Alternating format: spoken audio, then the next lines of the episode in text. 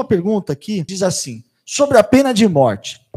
Não aguento mais ver notícias na TV de insegurança pública. É o que ele diz.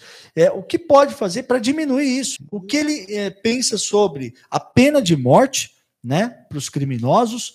Que pergunta forte, hein, comandante? É forte, mas merece é, resposta. Sim, sim. E Bom, aí fica. E a questão da insegurança, né? Insegurança, que a gente escuta ele bateu todos os dias. Bom, é, não está previsto na lei, são causas, causas, causas pétreas, quer dizer, escrito nas pedras onde ninguém apaga, né? Então, por isso que a gente dá esse nome. É, não está previsto a questão da pena de morte. Mas existe no Brasil, eu particularmente sou contra a pena de morte, eu acho que deve ter prisão perpétua. Isso sim, eu sou a favor. E eu vou provar para você que, embora não tenha no código, sim. não tenha na lei prisão perpétua, eu sou a favor dela e vou provar para você que existe é, a pena perpétua pela trágica lembrança quando você perde um ente querido. Então, a família sofre para o resto da vida aquele ente querido que perdeu por causa de um canalha que não teve covarde, teve, né? um, um covarde que não teve um segundo para repensar a sua atitude e matou o filho na frente da mãe. Então, eu pergunto: a mãe tem uma pena perpétua pela trágica lembrança deste momento. Quando que ela vai esquecer? Nunca. Nunca. Aquele aquele bebê que cresceu no seu colo com carinho, com atenção, criado por uma família, que tinha seus sonhos, um jovem simplesmente assassinado em plena praça pública, à luz do dia, Triste. por um motoqueiro delinquente que não teve complacência, não teve, não teve um mínimo de, de amor, né? Um... Não teve amor, pedir amor para ladrão já é muita coisa.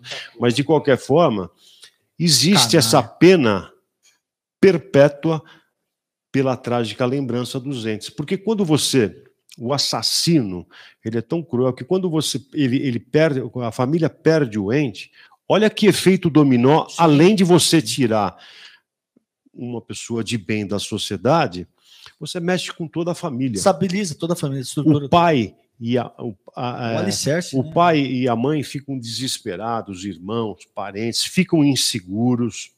De repente ele fazia parte da renda familiar Sim. e a mãe que tomava conta dos outros filhos e irmãos tem que sair para trabalhar.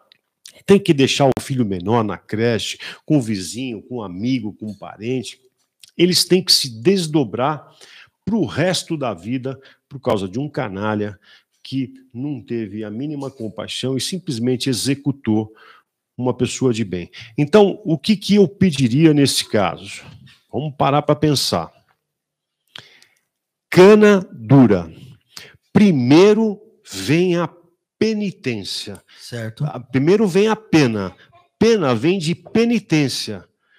Não é colônia de férias. Sim. Penitência é o tempo que ele tem para ficar lá, para pensar na bobagem que fez. Pagar então, pelo erro. Pagar pelo erro. Pena vem do verbo penar ou seja, cumprir pena. Então você tem a pena, você tem o cumprimento dela, depois vamos pensar em reeducação e ressocialização. Mas nós não podemos inverter essa, essa ordem. Você pega um marido que matou a mulher, ou seja, um covarde, matou a mulher, foi apenado com 12 anos. Ah, 12 anos? Está razoável? Cumpriu três anos, está fora depois, volta para o seio da sociedade, belo, limpo e sem estar sem tá sem tá devendo para a sociedade porque cumpriu a pena. Onde já se viu? O marido mata a mulher por questão de ciúmes, por uma questão ilógica qualquer, é apenado com 12 anos e cumpre três e está fora. Vamos falar também a questão do menor. Você pega um jovem hoje, 17 anos e 11 meses, faz, falta um mês para completar 18 anos de idade, para completar a maioridade. ele simplesmente executa alguém também com toda a perversidade, com todos os requintes. Quanto tempo esse cara vai ficar em cana? Não passa, asseguro para vocês, não passa de um ano de cumprimento de pena, porque ele era menor de idade. Porque a pena, pena máxima que ele pode cumprir são três anos. Mas a média de cumprimento de pena para menor infrator, estou falando a média, para homicídio, é um ano e meio. Nossa. Então, pergunto, nós vamos ficar nessa mesmice? Não dá. Agora, eu não quero que o sistema seja só punitivo. Ele tem que ser preventivo. A hora que o pessoal perceber, puxa vida, agora não dá mais. Ó, você viu o que aconteceu lá com Zé Pamonha, Zé Martelo, qualquer codinome aí que o malfeitor tenha, agora a cana tá brava.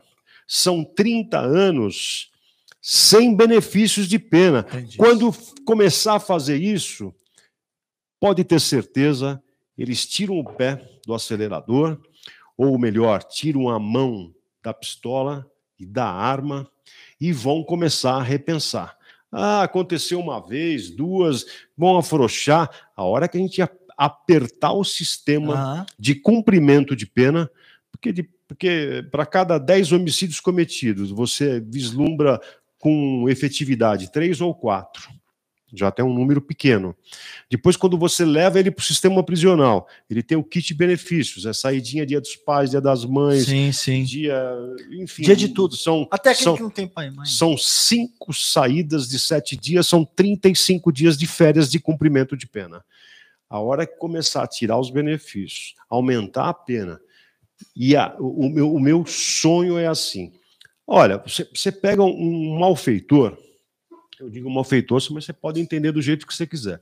Ele rouba um carro. Certo. Veja só, ele passa numa avenida, tem uma perseguição policial, ele quase atropela, estou falando quase, atropela uma grávida.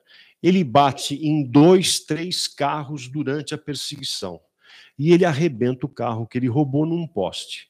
A viatura vai lá e prende o infrator. Quando que ele vai pagar os danos que ele cometeu? Mas pode esquecer. Já era. Então ele lesa a sociedade de uma forma gritante. E aquela grávida que quase foi atropelada, ah, mas não aconteceu nada com ela. Não aconteceu, mas podia acontecer. Então, para esse é, malfeitor, a pena já tem que ser dura. Sim. Vou dar um exemplo simples: cinco anos de cadeia. Pô, mas ele, ele não matou, não roubou? Não, é cinco anos de cadeia.